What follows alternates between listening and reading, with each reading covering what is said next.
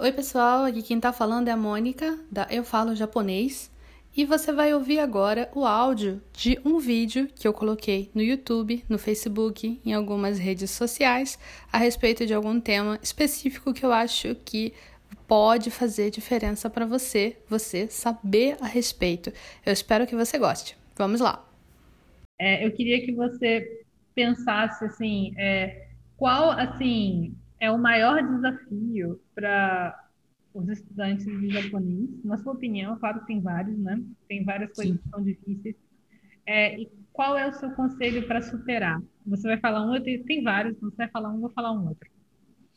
Tá, é, eu acho que o maior desafio, um dos, né, como você falou, é, e inclusive você trouxe várias vezes nessa live, é a questão da gente sempre levar muito em consideração o português, tipo, tudo querer comparar com o nosso primeiro idioma, sendo que é, tem muita coisa que é incomparável, incomparável, tipo, são ideias, jeitos de pensar, o jeito de pensar é muito diferente, é, isso, o jeito de pensar afeta muito o idioma propriamente dito, então, é, eu acho que a gente precisa entender o idioma num todo, tipo, como ele, isoladamente, e depois, em alguns momentos específicos, é, voltar para o seu idioma como comparação.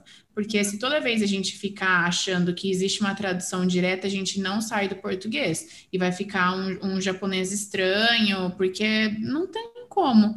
Então, essa é uma das acho que uma das maiores questões assim do estudante brasileiro especificamente falando uhum.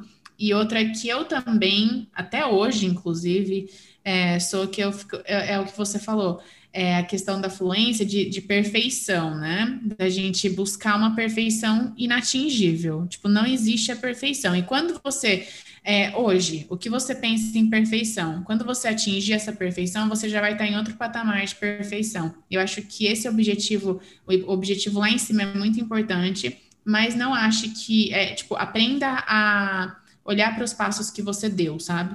Uhum. Então, acho que isso também é muito importante. Mas, assim, a dificuldade do estudante brasileiro ao aprender japonês é essa mania de querer comparar tudo com português e pensar que a cultura brasileira é igual em todo lugar. A gente precisa entender a cultura porque não dá para aprender japonês sem aprender a cultura. É o que a Mônica Sensei falou. Onde que eu estou? Com quem eu estou falando e quem sou eu. Isso é, é, tipo, você não simplesmente solta a coisa no japonês. Você precisa pensar, você tem que estar atento em todo momento. Então, acho que isso é uma dificuldade muito grande também que a gente tem. Sim. Eu tô rindo porque eu lembrei de uma situação que eu tenho uma amiga, eu, eu ia dar esse exemplo da cultura. Eu acho que a parte cultural é a parte mais difícil para o estudante é, superar. E talvez ele ache que não precise entender certas coisas, né? E é importante, você só consegue aprender mesmo com o tempo. Conforme você vai estudando, você vai entendendo certas coisas. Tem dois exemplos engraçados dessa questão cultural. É, os dois envolvendo nome, né? Porque você não chama japonês pelo nome normalmente, chama pelo sobrenome, né? Eu acho que todo mundo que está vendo aqui, pelo menos 99% das pessoas que estão vendo sabem disso, que você chama o japonês pelo sobrenome. É, o nome você só chama é, se você tiver. Nossa, mas se você for muito amiga da pessoa, se vocês estiverem dispostos a quebrar uma barreira, assim, você pode de repente começar a chamar a pessoa pelo nome. Mas é muito difícil, assim, isso acontecer naturalmente. Você tem que ser amigo de anos da pessoa, assim, conhecer pequeno, sei lá, assim, é uma coisa. Ou então, às vezes, até, é, até quando você namora, casa a pessoa, às vezes chama de Sam, né? Pelo primeiro nome Sam. Né? É, acaba acontecendo isso com algumas pessoas lá no Japão. Mas eu tenho uma amiga que eu fiz através de trabalho, é, e o nome dela é. No primeiro nome é Midori, o segundo nome é Iki. É o, o sobrenome dela é Iki. Aí eu chamo ela de Iki-san. Aí eu sempre chamo Iki-san, Iki-san, Iki-san. E ela é uma super amiga minha já, mas a gente se conheceu através do trabalho. Então eu continuo chamando ela de. Iki-san. Eu continuo chamando ela de Ixan, apesar da gente ser amiga. Eu não falo muito formal com ela até. Eu não falo muito formal com ela. Eu falo. Não falo formal com ela, mas eu, mas eu continuo chamando ela de Ixan. Porque. Por causa do, do, lugar onde a gente se conheceu, né? É, da uhum. forma que a gente se conheceu. Ela me chama de Mônica também. É, aí teve uma vez que eu estava com ela no Japão e a gente estava é, passando numa loja, aí eu vi aquelas, aqueles é, brinquedos de cachapon, sabe? Para você pegar os bonequinhos com moedinha. Aí eu, ah, tem, tem um, tem um, um gacha-gacha de, de rama, era de rama até, sabe rama? Uhum, uhum. Era de rama, eu, um gacha-gacha de rama, vou pegar aqui. Aí eu fui pegar, e aí ele ficou preso, né? Ele ficou preso e, e não caiu. Aí eu fiquei, ih, poxa, a gente tem que chamar alguém da loja, né? Aí a Ixan foi e entrou na loja para chamar alguém. Nisso que ele entrou na loja, veio um funcionário que saiu não sei de onde. Ele veio assim e falou: que foi? que foi? E ela já tinha entrado na loja. Aí eu me desesperei, porque eu pensei assim: eu tenho que chamar ela logo. Aí nisso que eu chamei, eu não chamei usando o Sam. Eu falei: Iki! Eu gritei, né? Aí ela, eu me senti chum, né? Iki! Aí ela Aí ela veio varada, ela, ai, ai, ai, ai, ai. O que aconteceu? O que aconteceu? O quê? Morreu? Porque eu chamei ela, eu ainda chamei ela sem o Sam, né? é pior ainda, Midori, Midori. É, eu não chamaria Midori, né? Eu não tenho, não tenho costume de chamá-la de Midori, mas é, foi engraçado, porque ela veio muito varada, assim, ai, ai, ai, ai. Porque foi, como muda, né? A é, porque, porque foi como se ela é, tivesse eu acho que ela sentiu como se de repente tivessem sido repreendida, sabe? Alguém tivesse tipo A mãe, né? Voltou é, na, na infância. É, não, mãe por causa do sobrenome, mas sei lá, um chefe, alguma coisa assim. Talvez. É, né? é, porque é uma coisa assim que não é comum, né? Você, eu, eu não chamo ela assim normalmente, né? É, outra coisa é que eu não sei se você já ouviu falar de uma nova rede social chamada Clubhouse. Que tá rolando Ai, tá uma febre absurda, né? né? É, eu entrei no Clubhouse e uma coisa que eu percebi é que, assim, como o Clubhouse é uma rede social americana, você coloca o seu nome e o seu sobrenome. Aí os japoneses estão colocando nome e sobrenome. Então, quando aparece a carinha do japonês, aparece o nome, não o sobrenome da pessoa. Isso é estranho. Né? É mó estranho para os japoneses. Aí, então, quando você está numa sala de japoneses, você tem que abrir o perfil deles e ver o sobrenome deles. Te dou do é, é, e aí tem gente que tá chamando as pessoas pelo está no Namai mesmo, né, pelo nome. Ah, não, né? Aí fica mó estranho, né? Aí, aí teve uma vez que eu tava numa sala de brasileiros com um japonês que falava português. Aí o nome dele é, é Mitsuru, sobrenome Nakayama. Aí ele tava lá é, Mitsuru, é, as pessoas vão Mitsuru, não sei o que, não sei o que, Mitsuru. Aí eu ficava Sim. assim, isso é muito esquisito. Mas é brasileiro, todo brasileiro falando, ele tá falando com brasileiro, né? Aí depois eu encontrei esse mesmo moço numa sala de japoneses. Aí eu fiquei, eu não posso chamar de Mitsuru aqui. Aí eu abri o É na Nakayama-san, Nakayama-san. Aí, Nakayama. aí você tem que lembrar sobre o nome das pessoas, ou você tem que ficar abrindo os perfis toda hora. Sim. Pra olhar. é, porque, é, mas a questão é do cultural. nome realmente, muito cultural. Uhum. Eu não vou chamar ele de Mitsuru, pelo amor de Deus, não sou nada dele. Ia ser muito né? estranho, muito estranho isso, né? Tashkani, né? E são coisas que a gente, tipo, já usa no dia a dia, né? Mas a gente nunca para para pensar, porque é tão normal para quem mora lá, né? Exatamente. É uma coisa Ai, que é bem, é bem diferente. E eu acho que as pessoas, para elas superarem essa dificuldade de, da cultura, né? Elas têm que ter bastante mente aberta e têm que prestar muita atenção no que está acontecendo, né? Nas situações. Ah, olha aqui, usaram o sobrenome no lugar do nome. Por que Sim. será? É, essa parte de você ser curioso com as coisas. Ser ativo, né? Não ser só um ser passivo no seu aprendizado e nem nas suas aulas e nem em nenhum lugar. Você precisa ser ativo, né? Exatamente. Você é um ser vivo, você está aí para ouvir, para falar, para interagir. Não seja uma meba, né, no meio do negócio. Então, senão aí realmente não evolui, né? Exatamente. É isso que eu falo que o aluno tem responsabilidade, né? O aluno tem. tem. responsabilidade na hora de fazer o estudo de japonês, porque tem que ter responsabilidade de ver se está dando certo. O professor é um, é um facilitador. A minha professora da faculdade ficou orgulhosa de mim agora. O Paulo Freire, ó, tá te dando um beijo. Exatamente. Olha as questões de letras aí, né?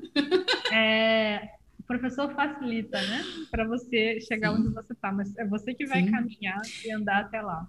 E essa é uma coisa que muita gente fala quando passa Nihongo no Ryokushiken ou consegue um trabalho sem safer por causa de você. A gente faz questão de falar, gente, não foi por causa de mim. Você entende que quem, quem passou perrengue, quem ficou estudando até tarde, quem foi você? Eu, é, é, o que você falou, eu te ajudo a chegar em um caminho que você vai andar com as próprias pernas. Eu te mostro o caminho que você escolhe seguir ou não. Então, acho que, ai, se todo professor pensasse dessa maneira, o mundo seria tão mais lindo, né? Porque a gente não é ditador da verdade, gente. Então, Exatamente, não, é. né? não adianta pensar ensinar, assim. Ensinar qualquer coisa não é uma ciência exata. E na boa, e quem o professor que acha que a voz dele é a verdade absoluta, você me desculpa, né? Mas hum, tem que dar uma repensadinha nas coisas, né? Exatamente. Mas, gente, hoje, hoje foi super. Olha, gostei, gostei hein?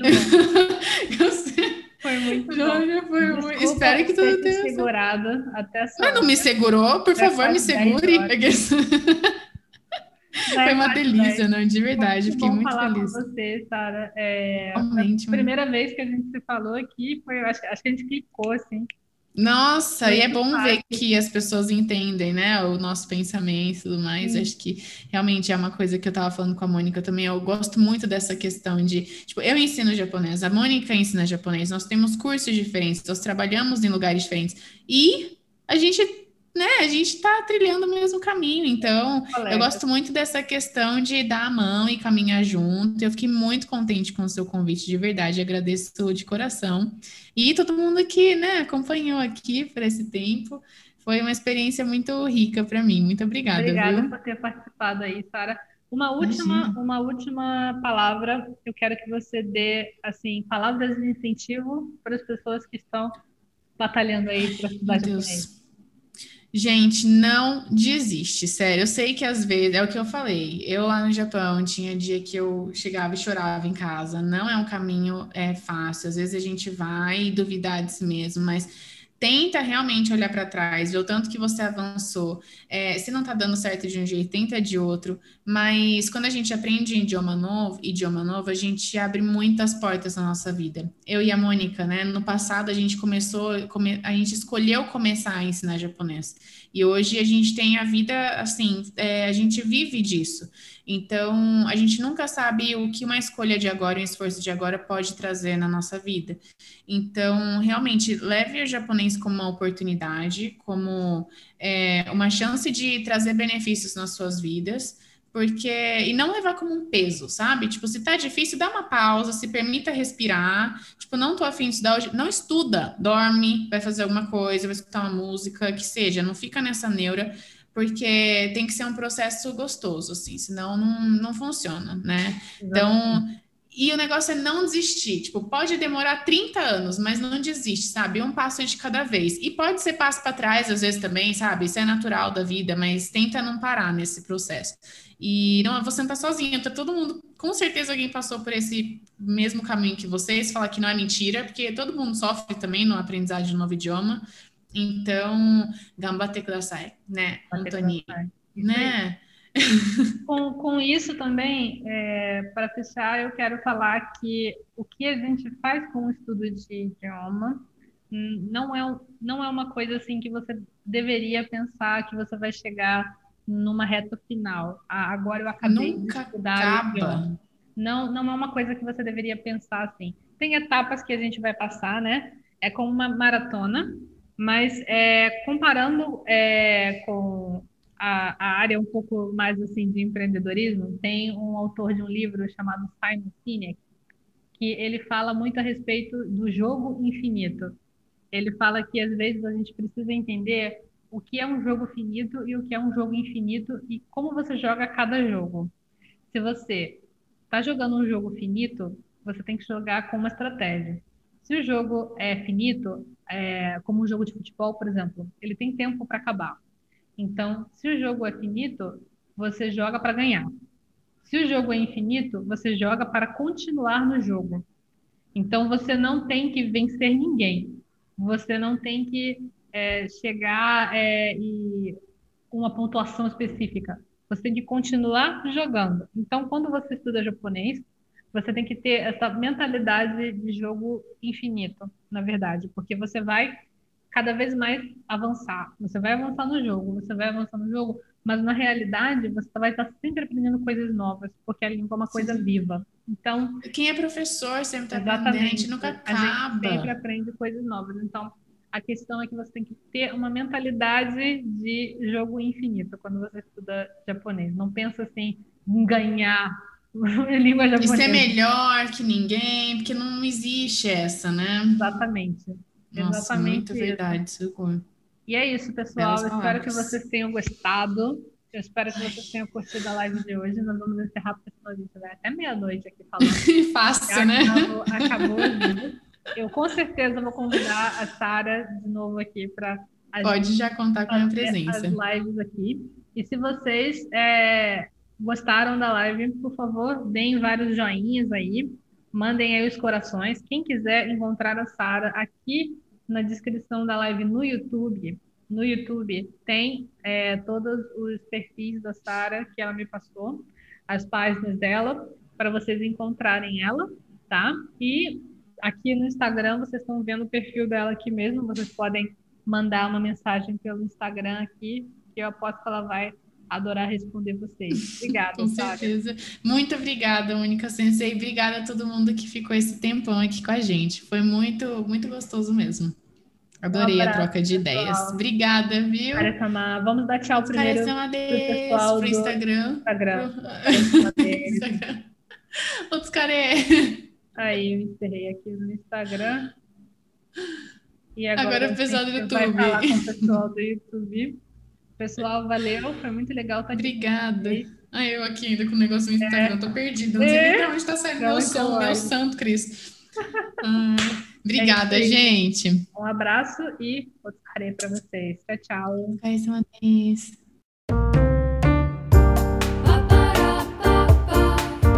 Eu espero que você tenha gostado de ouvir esse áudio.